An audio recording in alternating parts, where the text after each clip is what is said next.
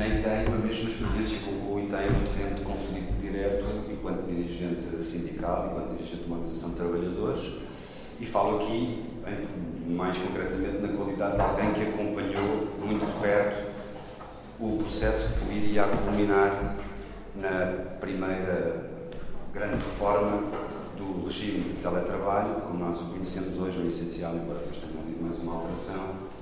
E, e portanto, minha, o meu contributo seria a de percorrer um bocadinho aquilo que são as principais uh, características, elementos e matérias que estão, que estão previstas no regime de teletrabalho hoje, que são bastante diferentes daquelas que nós tínhamos antes da pandemia, mas isso já lá vou.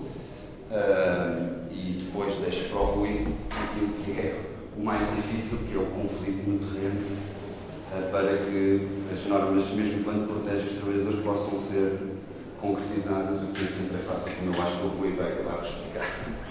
Mas então, nós tínhamos já um, um regime que regulava o teletrabalho antes do grande impacto que a pandemia teve desde 2003 que há um regime de teletrabalho previsto no Código do Trabalho, mas ele era muito uh, simples, com muitas omissões, com muitas matérias que não estavam previstas, o que também era natural porque era um regime que se confrontava com uma, com uma baixíssima prestação de teletrabalho no conjunto da, da classe trabalhadora, no conjunto da população trabalhadora. Eu não tenho dados assim muito concretos, acho que também são muito fiáveis, penso eu, mas é uma coisa bastante residual, perto de 1%. Ora, como nós sabemos, com a, com a pandemia houve uma explosão da experiência do teletrabalho, naquela fase até como um elemento obrigatório para todas as, as funções que o permitissem, e, uh, e nesse momento a, a escassa regulação que a lei previa revelou-se trágica para os trabalhadores porque, eh, em, muitos elementos, protegia muito pouco os trabalhadores e isso depois até levou, eh, não só por questões que tinham a ver com a remuneração, mas até com outros elementos, até levou a que houvesse aqueles regimes transitórios e que o teletrabalho passasse a ter até uma, uma, uma relação transitória um bocadinho mais uh, direcionada para aquilo que era o contexto da pandemia. Bom, mas o que é, o que é verdade é que a experiência massiva do teletrabalho, que na altura da pandemia terá chegado pelo menos a um milhão de trabalhadores em teletrabalho, acho que não estou enganado. Não sei se há depois flutuações e dados mais concretos, mas terá sido por aí. pronto, esta, é, é, é, essa, essa experiência massiva revelou a fragilidade do regime e, na nossa perspectiva, a necessidade de o alterar, de o aprofundar e de nele incluir elementos de proteção que estavam ausentes. Nós, até por uma razão, porque, independentemente da visão que nós possamos ter sobre uma maior uh, prestação de trabalho em regime teletrabalho, se quisermos a generalização do teletrabalho, independentemente das opiniões que possamos ter, e eu creio que há entre nós várias opiniões diferentes sobre isso, ou pelo menos nuances sobre aquilo como nós posicionamos os riscos para a organização dos trabalhadores, para a forma como, como, como, como cada trabalhador e cada trabalhadora um, se relaciona com o trabalho, os níveis de isolamento que isso, que isso implica, tudo isso, acho que é um debate que nós também podemos ter depois na conversa a seguir.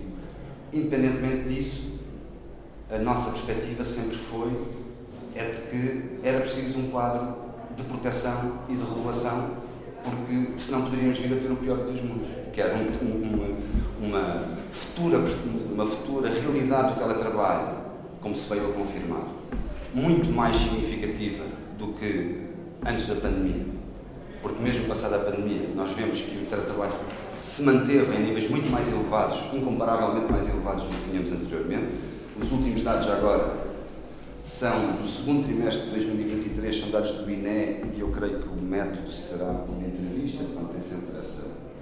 Mas são de cerca de 900 mil pessoas, portanto estamos a ver que passámos de uma realidade residual para uma espécie de estabilização próxima de um quinto da população trabalhadora, portanto é um, bastante relevante. Uh, mas a nossa perspectiva era de que nós tínhamos de ir à luta por um regime efetivamente protetor e que pudesse, nas dimensões mais relevantes, proteger o trabalhador onde ele estava protegido. Nós, isto é também um ponto prévio, não fomos acompanhados nesta visão à esquerda, em muitos casos, e até mesmo no movimento sindical. A CGTP, por exemplo, resistiu bastante à ideia de, de, de mexer nesta regulação, eu penso por uma atitude conservadora de de percepcionar as propostas eh, de regulação nesta matéria como uma espécie de incentivo ao teletrabalho. A nossa visão foi diferente, fomos à luta e encontramos resistências. Várias, nomeadamente do Partido Socialista, para quem o regime estava bem como estava, apesar da evidência de termos passado por uma realidade completamente diferente daquilo que já tinha sido a experiência bastante clara das insuficiências do regime durante o período da pandemia. E, portanto, nós já estávamos, aqui já não sei se me consigo recordar muito bem das várias fases que nós nos encontramos, mas nós já estávamos numa fase, digamos, de saída da pandemia, quando em março de 2021 apresentámos um projeto de lei para uma, uh, uma reforma do regime para incluir, para incluir nele todas as dimensões que nos pareciam faltar para termos um regime efetivamente protetor para os trabalhadores. Se quiserem consultar, é o projeto de lei 745, 14 segunda, ou seja, o projeto de lei 745 da 14ª legislatura. Ele é consultável no site da Assembleia Enfim, então, como dizia, o...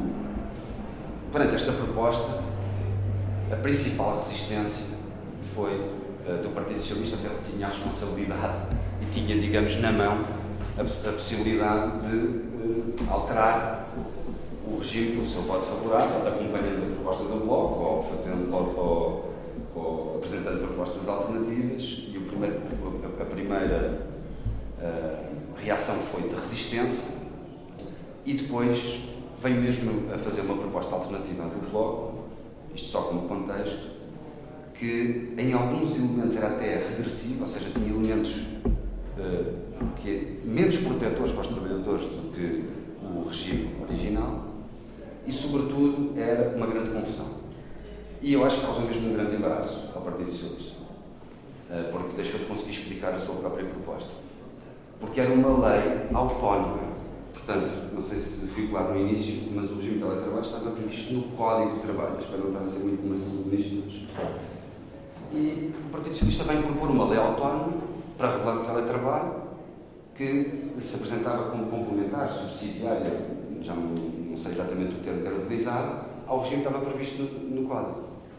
Mas que regulava muitas matérias semelhantes e, em alguns casos, conflituantes, contraditórias. Portanto, seria sempre difícil saber até qual lei se ia aplicar. Era uma proposta indigente, para dizer assim, de uma maneira simples que teve de ser retirada e substituída por outra, num processo em que a pressão, acho que posso dizer isto uh, sem estar a mentir, em que a pressão da, da nossa proposta e evidência da necessidade que estava uh, uh, evidente para toda a gente termos um quadro protetor novo e que efetivamente conseguisse regular as situações de teletrabalho, levou a que o PS tivesse mesmo negociado com o Bloco, embora nunca admitisse publicamente, uma proposta final que pudesse ser aprovada e pudesse uh, resultar num regime diferente e, que, e adequado à situação que, que procurava regular.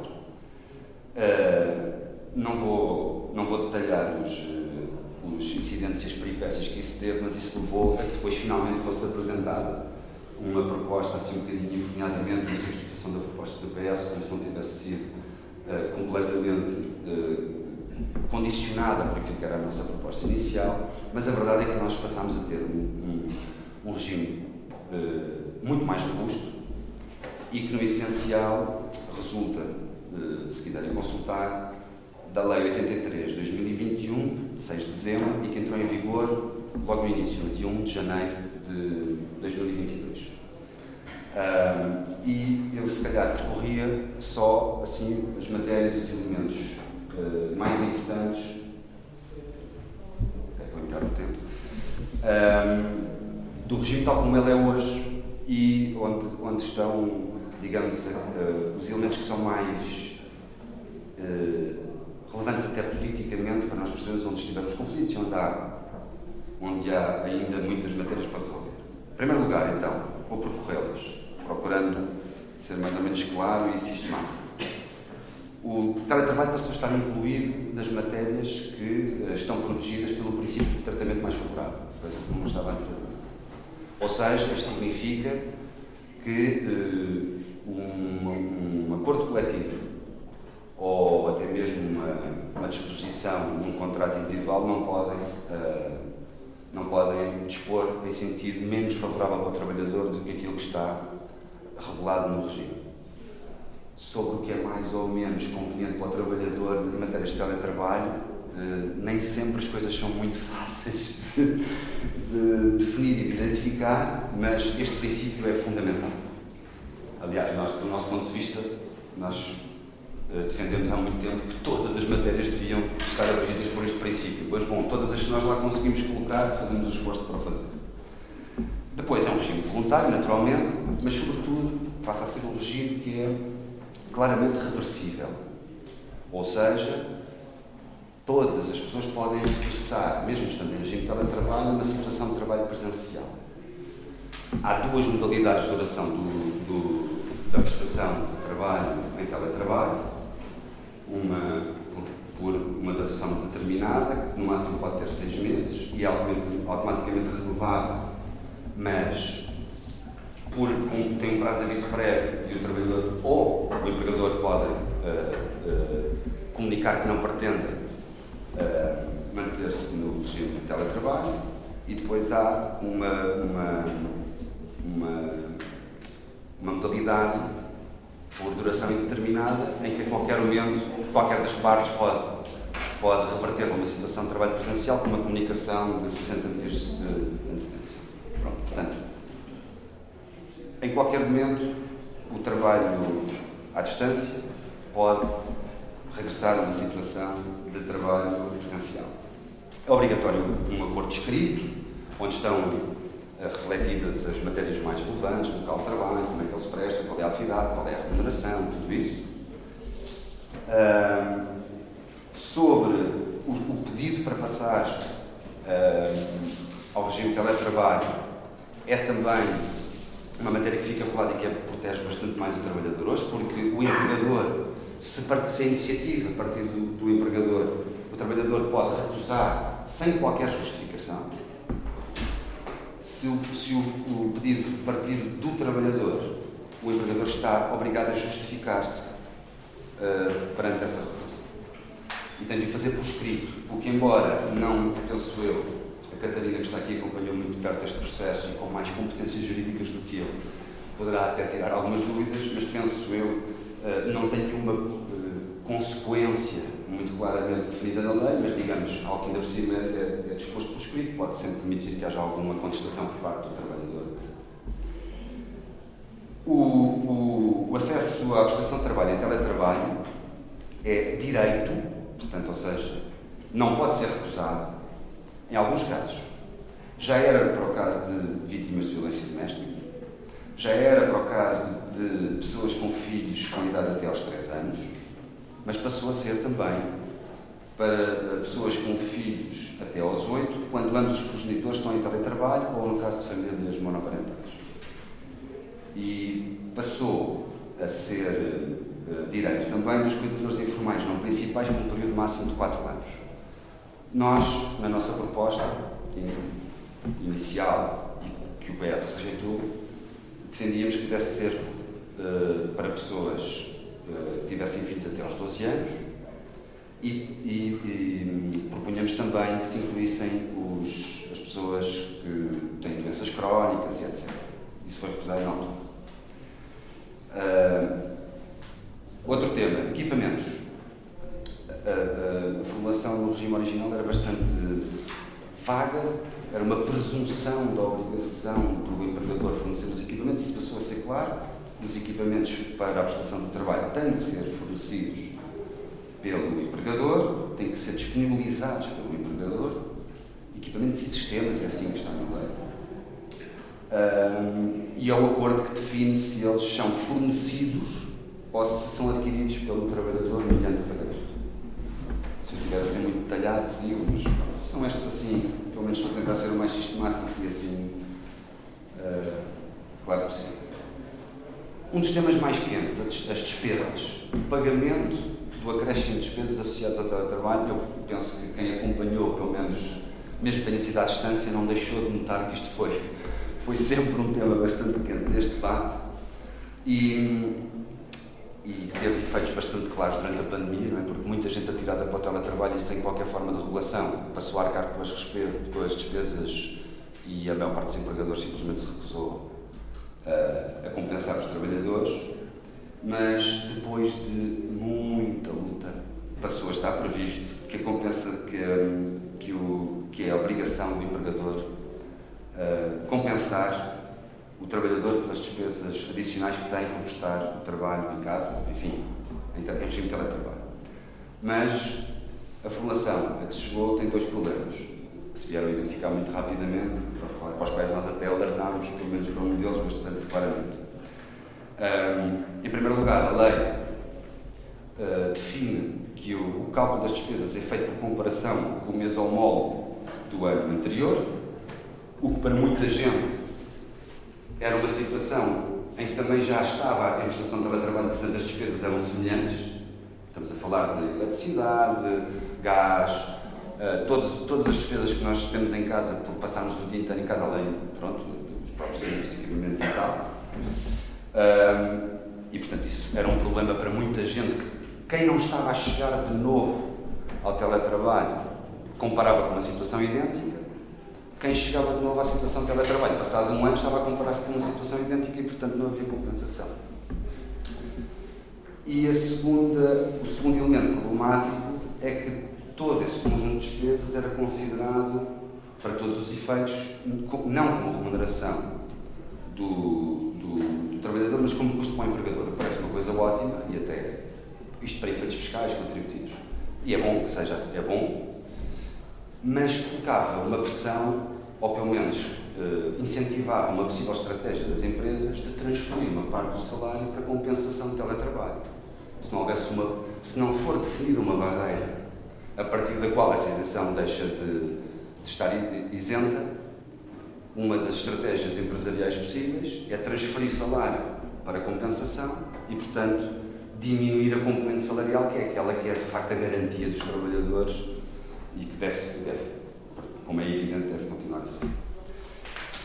Pronto, a isto já voltarei, não sei se como é que está o meu tempo. Então, vou ser mais rápido agora. Pois, já não está grande coisa. Vou ser mais rápido agora.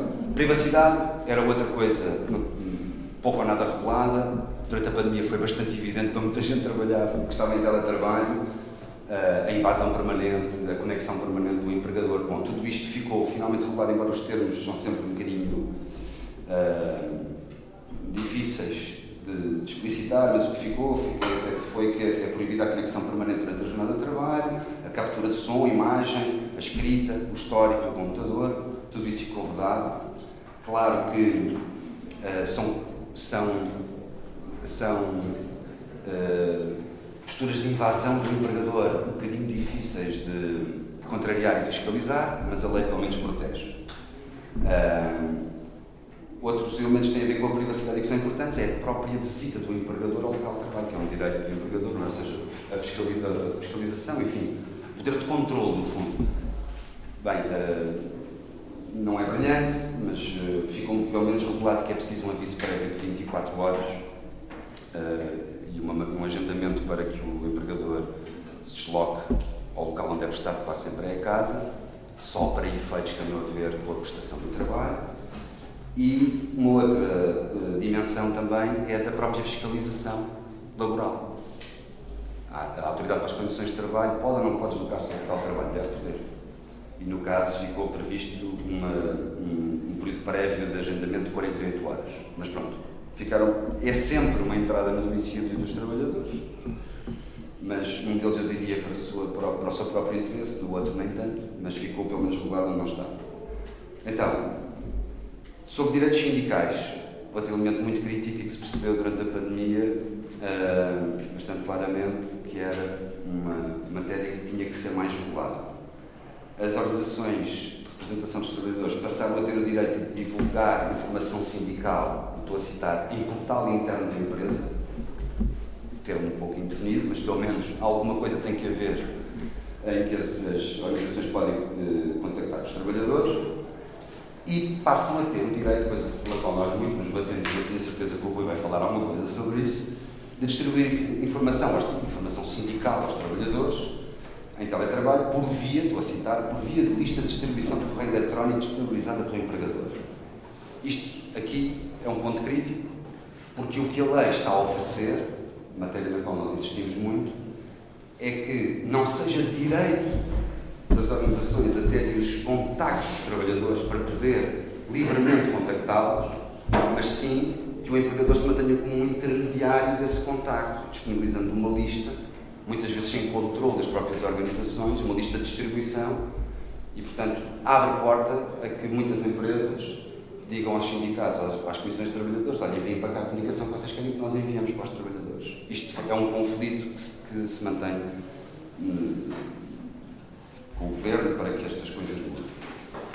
Pronto, uh, rapidamente, contacto, uh, uh, prevê-se um contacto presencial mínimo do trabalhador com os FIAs, com os colegas, de dois, de dois a dois meses, no mínimo, ou seja, ficou prevista pelo menos a ideia de que o trabalhador tem que ter, não pode estar totalmente desligado da dimensão física do trabalho e da relação com os colegas e com o próprio empregador, o seguro de acidentes de trabalho passou a estar claramente definido que, que inclui os trabalhadores em teletrabalho e, e, e, deve definir, no caso destes trabalhadores, qual é que é o local onde o, onde o trabalho é prestado. Isto depois, claro que vocês imaginam, tem muitas consequências, não é? Porque uh, definir o que é um acidente de trabalho quando nós estamos em casa uh, coloca questões difíceis, como é evidente. Pronto. Depois, por último, uh, o subsídio de alimentação, que foi um conflito muito grande, mas esse também é outro transpirou bastante cá para fora.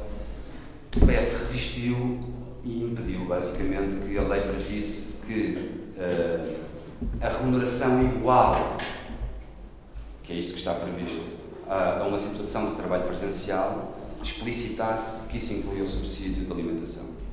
O argumento é sempre de que o próprio subsídio de alimentação não está previsto no código, que é uma remuneração de outro tipo, que, a própria, que, o, que, que o que está na lei já chega para ser assim. Bom, a realidade, o Rui poderá contar, pelo menos daquilo que conhece, é que o que sabemos é que muitas empresas continuam a não pagar o subsídio de alimentação, argumentando que o trabalhador está em casa e que isso não está previsto na lei.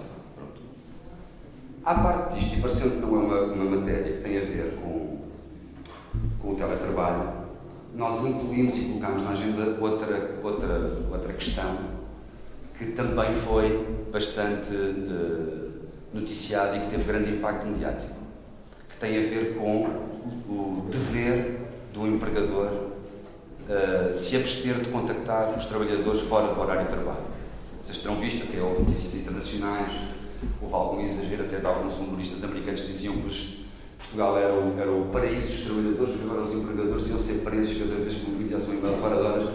Infelizmente, a realidade não está a confirmar essa, essa festa que foi feita por esse mundo fora, mas é um passo, sem brincadeira, é um passo muito importante porque há muito tempo batalhávamos pela ideia de que não é o trabalhador que tem o direito a desligar, mas é o empregador que tem o dever de se abster de, de contactar. É uma é um, é um, um, passo inédito, acho que eu até do ponto de vista internacional. Isto está na lei portuguesa, a sua aplicação, claro, e a sua verificação na prática tem muitas dificuldades, mas foi um passo muito importante que não diria que não é só simbólico, mas pelo menos criou, criou um, um contexto diferente até na própria legitimidade social e no risco das empresas de continuarem a abusar dos contactos que estabelecem na tentativa de de ter um horário excessivo e pôr um horário excessivo aos trabalhadores. Pronto, eu vou só calar-me para dizer que depois disto e no âmbito, portanto, isto é o essencial como está o regime, houve depois só mais duas pequenas alterações no, no âmbito da grande alteração legislativa que, que ocorreu agora há uns meses, na agenda de trabalho, chama, se chamou Agenda de Trabalho Digno e que resultou na Lei 13 de 2023, de 3 de Abril, que entrou em vigor no dia 1 de maio, até curiosamente, depois de muitos adiamentos. E que foram feitas duas uh, pequenas alterações. Uh, uma tem a ver com, com o universo dos trabalhadores que têm direito a, a prestar o trabalho em teletrabalho, foi alargado a quem tem filhos, independentemente da idade, com, com deficiência, doença crónica ou doença oncológica.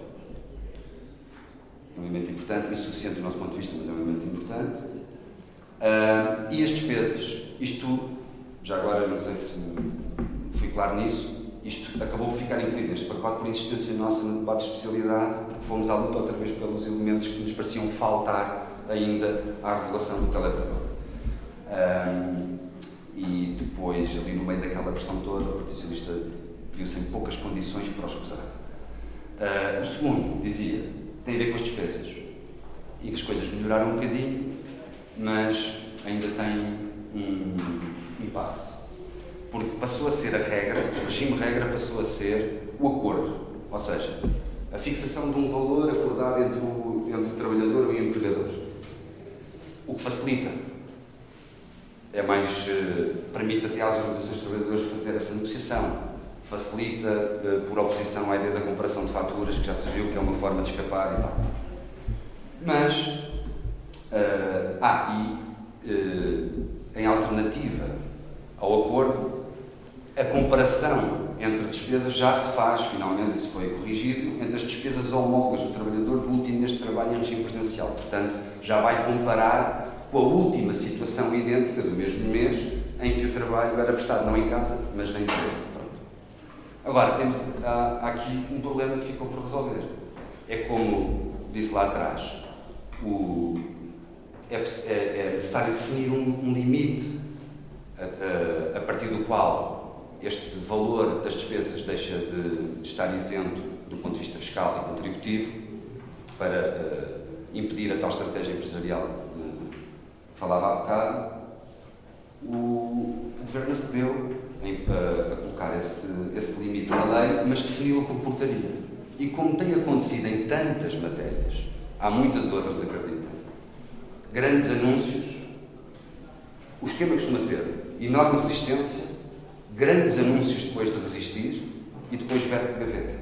Portanto, esta portaria, desde 1 de maio, está à espera de ser publicada e, e a consequência concreta é que, na maioria dos casos, as pessoas continuam a não, a não receber a compensação pelas despesas, porque hoje, então, as empresas ainda se podem refugiar no facto de não haver regulamentação que enquadre o pagamento dessas despesas. Pronto. Continuaram a ser rejeitadas as propostas que tínhamos anteriormente, do subsídio de do pagamento, estar explicitado o pagamento do subsídio de refeição e do acesso das organizações de trabalhadores aos contactos do, dos trabalhadores para, para exercício da atividade sindical. Pronto. Acho que o resto fica para depois de, um, de uma dimensão mais prática do Rui e peço desculpa por ter escrito um bocadinho. Uh, mas, pá, no essencial, acho que só queria dizer isto. Acho que, independentemente dos efeitos práticos que ainda possamos sentir uh, não, serem, não, não serem uma correspondência direta daquilo que a lei visava proteger, foi um passo muito importante e indiscutivelmente uh, com um impacto no, conjunto da classe trabalhadora, quando nós vemos que quase 20% das pessoas hoje trabalham desta maneira. Valeu a pena ir à luta, penso eu, para ter hoje um regime diferente, mais protetor, e para pelo menos fornecer armas diferentes para, os, para, para as organizações de classe poderem exigir que este, este quadro seja cumprido. E, por mais que ainda seja uma coisa mais de letra do que no, no, na realidade, termos hoje um dever de, de, desconexão por parte dos empregadores foi também um passo, acho eu, bastante relevante que, que queria pelo menos uma, uma nova referência. É isto.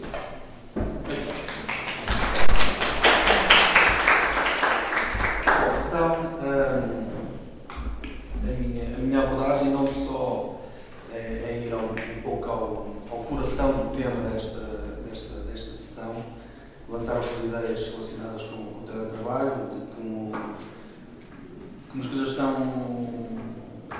do, que é que aconteceu, o que é que este efeito de teletrabalho trouxe a Portugal e, e, e, alguns sinais que vêm, que vêm lá de fora, complementar aqui algumas ideias também do Tiago e fazer um ponto prévio.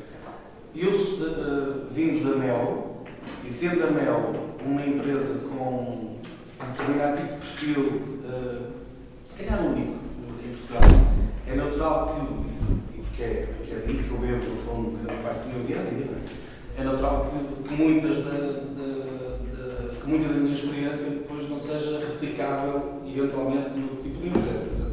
faço este ponto prévio porque evidentemente uma empresa com aquela dimensão e com aquelas características uh, leva-nos a, a, a, pensar um determinado tipo de, de estratégia que depois, em muitos casos, não é, não é minimamente uh, replicável. Bom, um, esta, esta ideia que já todos percebemos, de facto, a pandemia uh, deu uma grande volta no que diz respeito ao teletrabalho, mas que é absolutamente claro para todos. Uh, o teletrabalho quase que não existia no nosso vocabulário antes da pandemia, já cá estava desde 2023, julgo eu, a festa.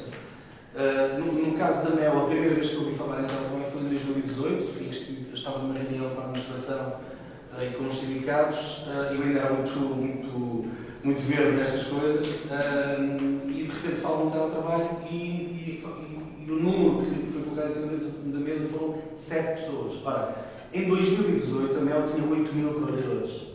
Isso quer dizer que 0,08% população ativa da MEL estava em teletrabalho. Completamente residual. Não tinha o mínimo de impacto na, na, empresa e, de facto, isso com, com a pandemia mudou drasticamente. Uh, chegamos a ter 70% das pessoas em teletrabalho. Foi uma coisa. Num espaço de 3, 4 dias, Uh, uh, eu, nunca fiz teletrabalho, só nos períodos obrigatórios. Uh, num espaço de transporte, é, é inacreditável uh, centenas de pessoas no edifício do trabalho. aquilo tem, não questão em permanência, nunca estiveram, se calhar, tem 1.200 postos de trabalho no edifício, no Porto onde eu estou. e é impressionante, a cada hora que passava, ver dezenas de pessoas a sair com sacos do IKEA com os computadores dentro. Era assustador, era, era, chegou a ser assustador. E deixo só uma nota de, de, de, em relação a esse período, uh, só, só para dizer isto. Uh, uma coisa é, uh, porque falamos muitas vezes em trabalhadores precários que são discriminados. Aqui, no caso da pandemia, isso também se verificou no caso da MEL. há uma empresa do, do, universo da MEL, chamada Intelsi, que tem, hoje em dia já tem mais trabalhadores que a própria MEL.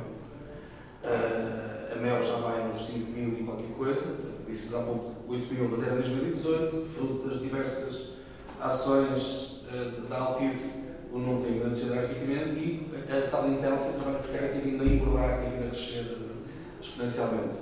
E essas pessoas que, que, na altura estavam no meu, no edifício onde eu estava a trabalhar foram absolutamente discriminadas porque não tiveram orientação por parte dos recursos humanos da, da MEL, que são as mesmas pessoas que, que mandam os recursos humanos da Intelsa para irem embora. Vocês ficam.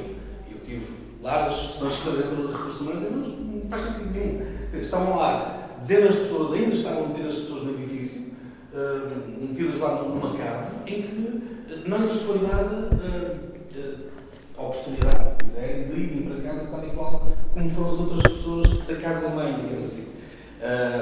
enfim, isso foi um, um, efeito que também, muitas vezes nas empresas, trabalho direto e indireto, existiu. Impactos financeiros nas empresas, eu acho que não, não houve nenhuma, provavelmente em Portugal, que tivesse assumido que ganhou dinheiro com o teletrabalho. E eu consegui sacar a, a um, um, ao ex-diretor de recursos humanos da empresa, que é um, que é um rapaz que estava envolvido na Operação Bicoas, gente séria, uh, consegui sacar, depois de muito chatear mesmo, consegui sacar que uh, de março de 2020, que foi na altura da pandemia, até dezembro, em nove meses, a Altice, só em combustíveis e postagens, eh, não gastou um milhão de euros. Agora, imaginem, numa empresa como a Altice, vocês já vão perceber melhor daqui à frente o que, é, que, é que eu quero dizer com isto. Não gastar água, ar-condicionado, eletricidade, consumíveis, vezes eh, centenas de edifícios, é uma brutalidade de dinheiro. É uma brutalidade de dinheiro. Porque estes custos, de facto, que a empresa deixou de ter, foram transferidos para o trabalhador. Porque os meus colegas quando foram mandados para casa do dia para a noite, foram eles tiveram que assumir com tudo e, e arranjarem-se em casa para enfim, encontrarem uma solução para ter lá o, o controle da empresa a funcionar. Eu acho que até se houvesse justiça na, na lei, numa, numa segunda revisão, Tiago conta, até devíamos fazer contas ao IMI. Então, se eu estou a ocupar 3 metros de. Se eu estou a ocupar uma área minha casa, as pessoas que tiverem uma área uh, disponível para ter um escritório, se vão dedicar aquele escritório para a empresa, a empresa deveria pagar pelo aluguer correspondente àquele, àquela área de, de, de casa, eventualmente. Bom, portanto, vamos fazer contas assim. Uh, isto dificuldades, houve. dificuldades em essa, essa, vida passada. Eu sou um bocado. Portanto, houve aqui receitas extraordinárias das empresas, de facto. Houve muitas empresas que aproveitaram isto para mudar instalações. Ao mudar instalações, mudam para instalações mais pequenas. Vendem instalações uh, onde estavam uh, 100 pessoas ou 200 pessoas para, para umas instalações, se calhar, onde estão 20 ou 30. Portanto, há aqui uma, uma recapitalização das empresas que raramente é falado neste nível mas também foi aproveitado por parte das empresas para, uh, no fundo, uh, meterem mais dinheiro em caixa. Né? Basicamente é isto. Um, pronto, e não tema. Há coisas boas, no caso do teletrabalho, há coisas que são discutíveis e há, e há situações que são, uh, ou poderão ser, francamente más. Uh, aquela que julgo que é mais óbvia para todos, uh, que o teletrabalho poderá ter de bom, sobretudo nos grandes centros urbanos, sobretudo para aquelas pessoas que têm de se deslocar bastante, é efetivamente o tempo da deslocação. Não é? Ok? A pessoa está em casa, está, até pode estar a trabalhar de pijama, porque se não tiver nenhuma câmara, enfim, sai da cama, salta rapidamente e vai para o computador, tem esse, esse efeito das deslocações, deixa de existir, assim, cidades grandes como Porto, Lisboa e tal, isso, isso uh, deixa de existir esse problema. Uh, se calhar a Galp vai se queixar porque há menos gente a circular, há menos combustível a pôr, portanto a Galp tem, tem, tem um reverso, mas enfim, por Deus. Há a possibilidade, eh, estamos a falar na teoria, há uma possibilidade de uma pessoa ter, ter uma alimentação mais cuidada, está em casa, não tem que ir ao restaurante, uh, cuida-se melhor, se, se tiver essa preocupação. Um, há a possibilidade da pessoa conseguir conciliar melhor a vida pessoal e profissional se não existir a luz do patrão está permanentemente a mandar mails, permanentemente a fazer um contacto telefónico.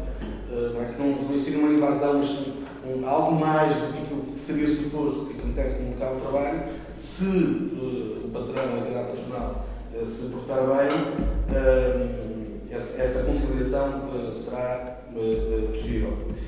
Mas também há aqui, eu vejo muitos relatos que, que, que assisto e já tive com muitos dos meus colegas, Há muita gente que pensa que isto do teletrabalho foi um favor que as empresas fizeram. Por um lado, foi obrigatório. Houve uma certa altura que foi literalmente obrigatório. Até eu, que, que prefiro não ter teletrabalho, até eu tive que, ir para, para casa porque foi obrigatório. Pronto. Eu tinha um, um livre trânsito que me permitia circular, tinha que ir ao edifício X e não sei quanto e tal. Uh, uh, mas até eu fui para casa, mesmo contra gosto. Uh, mas há muita gente que acha isto é um favor, nomeadamente na altura daquele, daquela fase mais crítica do, do Covid, até do desconhecimento sobre a doença. Houve muita gente que pensou que foi uma relação das empresas. Ah, as empresas foram tão boazinhas, não, as empresas foram obrigadas a dar o trabalho na altura. Mas há muita gente ainda que ainda está com esse chip, ainda está em março de 2020. E portanto acha que como as empresas foram boazinhas, epá, se o meu patrão me mandar um fora de horas, ou se me pede para fazer uma, uma coisa qualquer fora de horas, eu vou ter que contribuir, vou ter que pagar o favor de ele me ter deixado ir para casa naquela altura e não ter ficado. E ainda há muita gente que ainda, ainda, ainda pensa um bocadinho assim. Uh, há zonas, uh, portanto, isto, isto, tudo isto podem ser virtudes ou não, depende de é que a coisa for, for assumida no dia a dia. Depois há zonas nebulosas para mim, que é, será que isto reduz mesmo o stress? É uma das teorias dos, dos, defensores. Será que isto reduz mesmo o stress? Lá está, depende. Depende se vamos estar a ser uh, constantemente uh, uh, sim, bombardeados com, com Zooms, com Teams, com. com depende da forma como vamos encarar esta nova forma de estar no trabalho. Não é? Porque se calhar o stress ainda vai aumentar. Uma coisa é nós estamos no escritório e estamos com 5, 10 ou 20 colegas, uh, estamos a fazer o nosso trabalho, estamos a interagir com os colegas que passam por ali. Outra coisa, estarmos, uh, estarmos constantemente a, a responder a mails, a telefonemas, SMS e WhatsApp. Será que isso aumenta o stress? Para mim, isto é uma discutível. Será que existe maior produtividade? Há muitos colegas que defendem isso. Pois, eu conheço também a versão, porque alguns desses colegas me dizem que é, bom, eu sento na. Uh, eu levanto, vou tomar o pequeno almoço, ligo o computador e estou das 9 da manhã às 9 da noite. Está bem, mas isso são mais horas de trabalho. É natural que a pessoa produza mais. Se a pessoa não se autorresponsabiliza pelos seus horários, vai produzir mais, pois, mas, é, mas vai estourar. É um dia qualquer em que ao trabalhar mais, a pessoa vai estourar. E há muitos colegas meus uh, que, que, infelizmente têm, têm esse tipo de, de, de comportamento e deviam-se auto-regular. O teletrabalho, se for uh, na, na, nessa perspectiva em que as pessoas ficam em casa, ficam isoladas, uh, é por si só negativo, na minha perspectiva, porque há, um, há uma perda de relações uh, com os colegas de trabalho, uh, colegas de trabalho que são também amigos, muitas vezes. É? Portanto, se há esse corte, a pessoa fica no, fica, fica no seu mundo e, na minha perspectiva, de facto, é um, é um perigo do, do, do teletrabalho. Há uma série de riscos de saúde, por exemplo, se a pessoa, se a empresa não contribuir, se as pessoas não tiverem condições em casa para, para trabalhar decentemente, com uma cadeira decente, com, com uma secretária decente, se calhar mais cedo ou mais tarde, depende se calhar depois de idade, vão ter problemas de, enfim, de coluna, bem fora, portanto é, eh, é um efeito eh, associado a um teletrabalho sem grandes regras sem grande apoio por parte da, da empresa.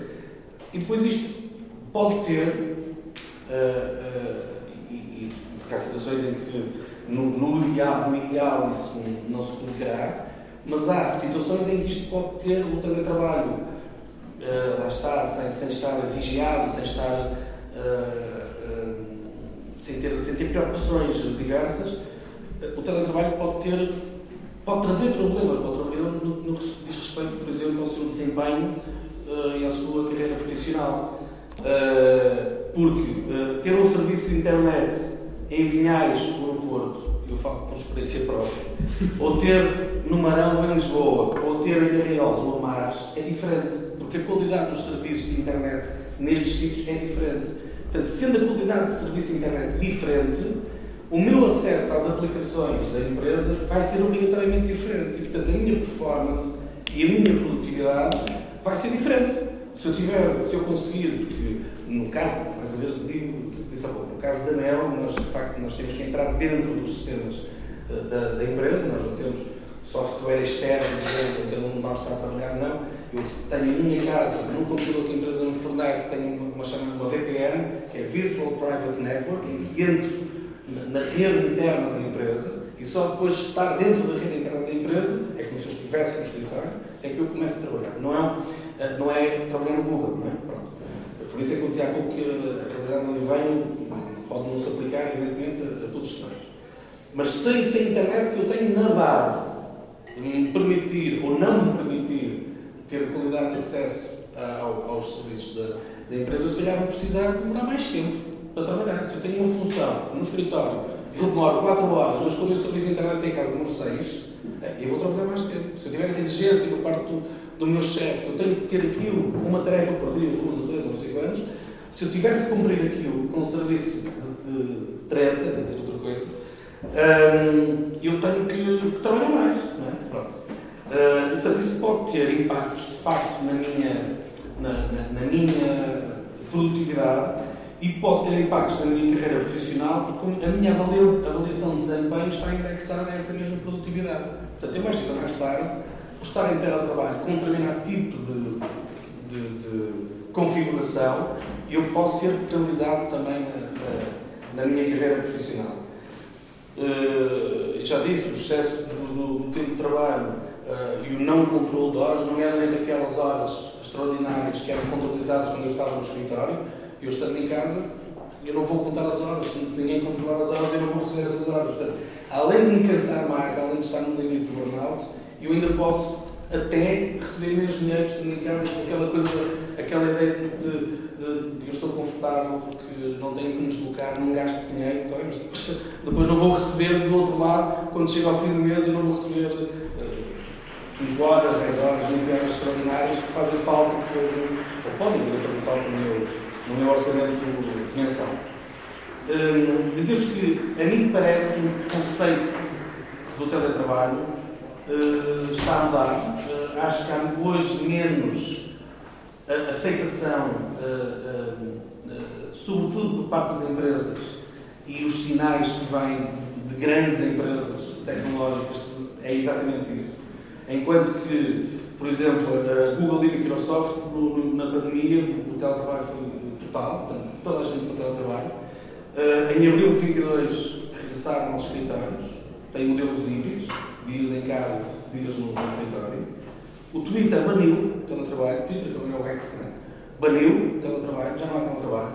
O Musk lá se lembrou disso, queria o pessoal lá todo, baniu, não existe o teletrabalho no Twitter. Uh, quando que um ano antes, aquilo era, uau, sim, nós vamos fazer teletrabalho, nós somos uma empresa modernaça, conseguimos fazer já não já não há teletrabalho. Uh, a Apple, uh, os trabalhadores na Apple andam, andam numa guerra porque eles, a Apple também queria fazer no Twitter que era que as pessoas regressassem uh, ao teletrabalho e eles conseguiram, um, fruto de uma petição interna que fizeram, conseguiram aplicar um modelo semelhante ao, ao, a outras, que é ter um modelo híbrido, mas também obrigaram a Apple a pagar os mil, mil dólares para que os tais custos de operação em casa fossem possíveis.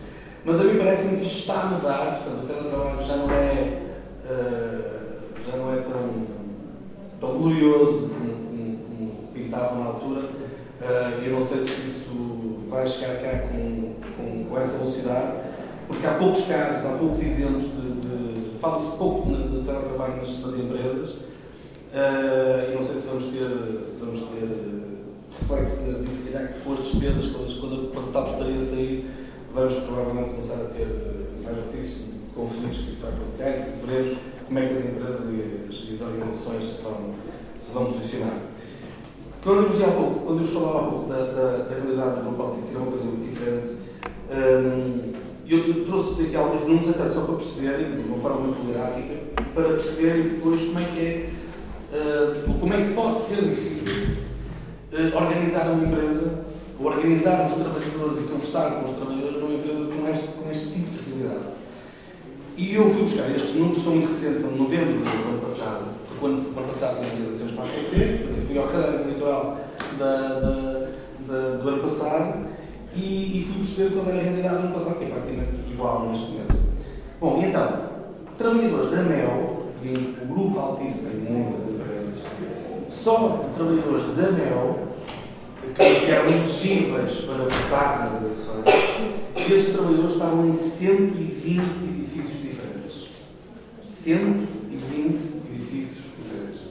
Sendo que só em dois edifícios nós temos 3.086 pessoas, uh, o que representa 55% do ativo, digamos assim, portanto há aqui uma concentração brutal, mesmo com outros edifícios, há uma concentração brutal de pessoas em dois edifísis, um em Lisboa e e outro no Porto, sendo que há 1834 que estão distribuídos por 103 edifícios, estão no média 16 trabalhadores. Eu vos posso garantir que isto é média, porque há uh, algumas dezenas meio na, na, nas ilhas e no interior que têm um trabalhador. Há edifícios que têm um trabalhador.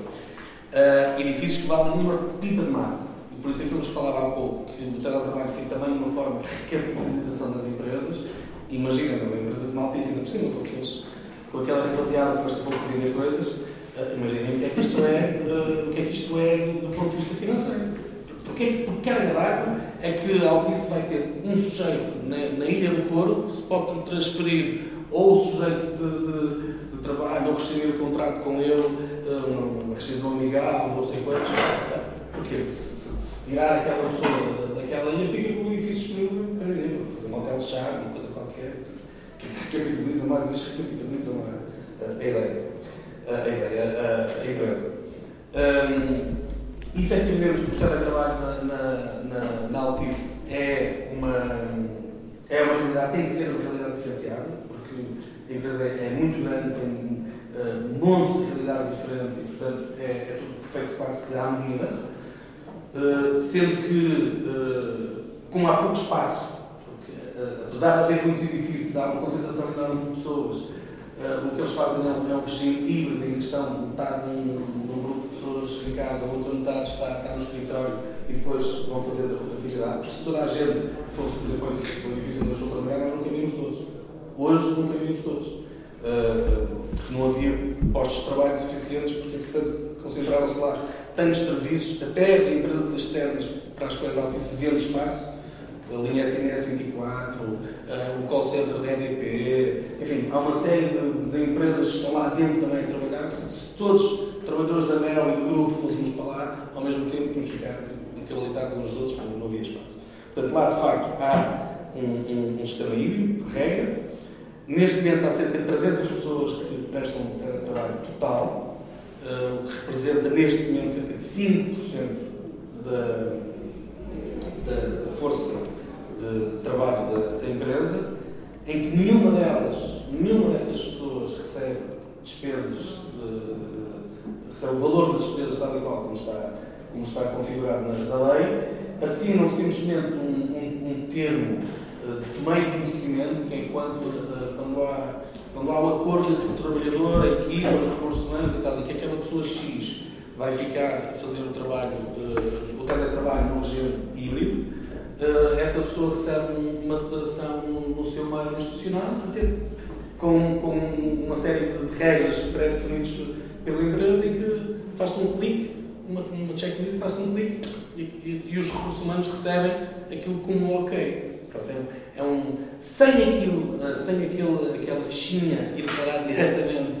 aos serviços centrais dos recursos humanos da Altice e ficar associado ao, ao, ao, processo de cada um, a pessoa não está em teletrabalho, mas a empresa defende-se, porque vai, eh, é, é, é, a extensão do posto de trabalho que está em casa da pessoa e a pessoa quase que desresponsabiliza ao assumir ou, então, ou então tem que assumir exatamente aqueles termos que, que, a empresa, uh, que a empresa tem fechado. Eu também já me estou este há um tempo, já estamos. Bom, vou-vos dar apenas um caso, e se calhar vou, vou, vou, saltar e, e irmos para o debate. Há um caso em Portugal que será provavelmente o caso uh, uh, de maior sucesso neste sentido. A Liberty, a Liberty, que é um grupo internacional, decidiu aplicar Portugal, Espanha, Itália e Irlanda, acho eu, eh, o mesmo regime. E decidiram que. Olha, aplicaram, aplicaram o mesmo regime na, na, nos quatro países. Foi uma decisão do, do grupo. E, esta, e os trabalhadores em Portugal, que são 400, recebem 660 euros por ano. São 55 euros por mês, são 2,5 euros uh, por, por, por dia, que recebem de despesas de teletrabalho. Isto foi uma decisão unilateral por parte do grupo que ainda deram 460 euros na altura em que, se, eu, se eu trabalhador da, da, da Liberty vou para casa trabalhar, recebo 460 euros para comprar uma secretária, coisa que vai. Isto foi uma decisão a nível do grupo. Há pouquíssimos eh, eh, exemplos em Portugal neste nível, que as empresas não tomam eh, a iniciativa de, de, pagar, mas se isto fosse projetável na, no universo da Altice desde que aconteceu, uh, são 42 meses. Cada trabalhador da Altice que está em teletrabalho já perdeu, perdeu 2.310 euros. E a Altice podia perfeitamente pagar isto. Porque neste universo, quer dizer que são 320 mil euros, ora, a Altice anunciou ano passado 2,2 milhões de euros de faturação. O que é que são 320 em 2,2? Claro que uma empresa como a Altice tinha mais do que, do que condições financeiras para, para pagar. Não quer, é simplesmente porque não querem, eles agarram-se a um, uh, a retórica deles é que se agarram à, à, ideia de que ah, nós já damos desconto de 100% no, no, no produto de telecomunicações que, que, o trabalhador tem em casa. Bom, mas uh, a questão é que os aumentos foram, foram uma treta, ficaram muito abaixo da inflação. Este, este, este benefício dos 100% das comunicações já vinha do antigamente, que depois Altice, quando, quando chegou cortou para 50% e só pôs agora, no ano passado. Portanto, é toda uma retórica que não, não pega, porque de facto aquela gente tem, tem muito dinheiro. E portanto, hum, eu, pelo fator tempo, eu vou saltar aqui estes, estes dois slides finais para depois entrarmos na, na, na, no debate. Mas há aqui muito espaço, uh, nomeadamente em empresas como, como a Altice, há aqui muito espaço para as organizações uh, intervirem, uh, porque efetivamente o, o, o, que está a acontecer desde o início é que quem está a suportar tudo isto é efetivamente o trabalhador. As empresas não têm pago absolutamente nada. O risco está todo do lado do trabalhador. Os problemas associados a estão todos do lado do trabalhador.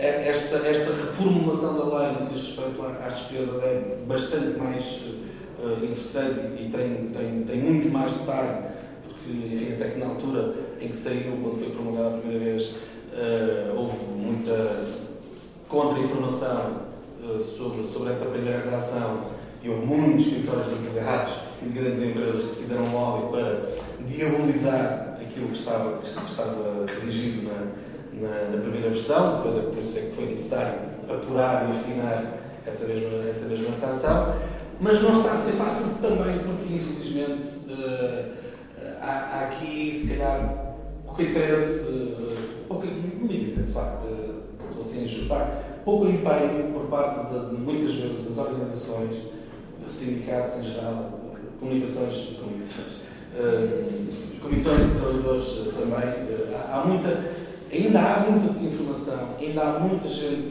mal preparada dentro das estruturas que conhece mal os seus direitos, conhece, domina mal as ferramentas um, e domina, dominando mal as ferramentas, uh, não conhecendo bem o terreno, uh, com esta transformação no teletrabalho em que as pessoas não estão, em que também tem que haver aqui uma mudança de chip das próprias organizações para irem falar com as pessoas, porque se não forem falar com as pessoas não sabem como é que, ele, que, como é que eles estão a sentir, como é que eles estão a, a trabalhar no dia a dia, se também houver aqui uma mudança de, de, de, comportamento por parte das organizações, nunca essas organizações vão, vão saber como lidar com o problema. Portanto, este, a questão do teletrabalho trouxe muitas coisas uh, diferentes uh, no, no, nosso panorama, no nosso nacional, nacional, de fora, mas também muitos desafios para as organizações. As organizações têm que têm que saber melhor aquilo que estão a fazer. Uh, há, ainda muito caminho para a frente, há gente que está a dar bons exemplos, mas acho que ainda é curto. É preciso um, eh, formar e informar muitas dessas organizações para que possam defender mais e melhor uh, os trabalhadores. Pai, depois, se calhar, na fase do debate, podemos eventualmente entrar nessa, nessa discussão.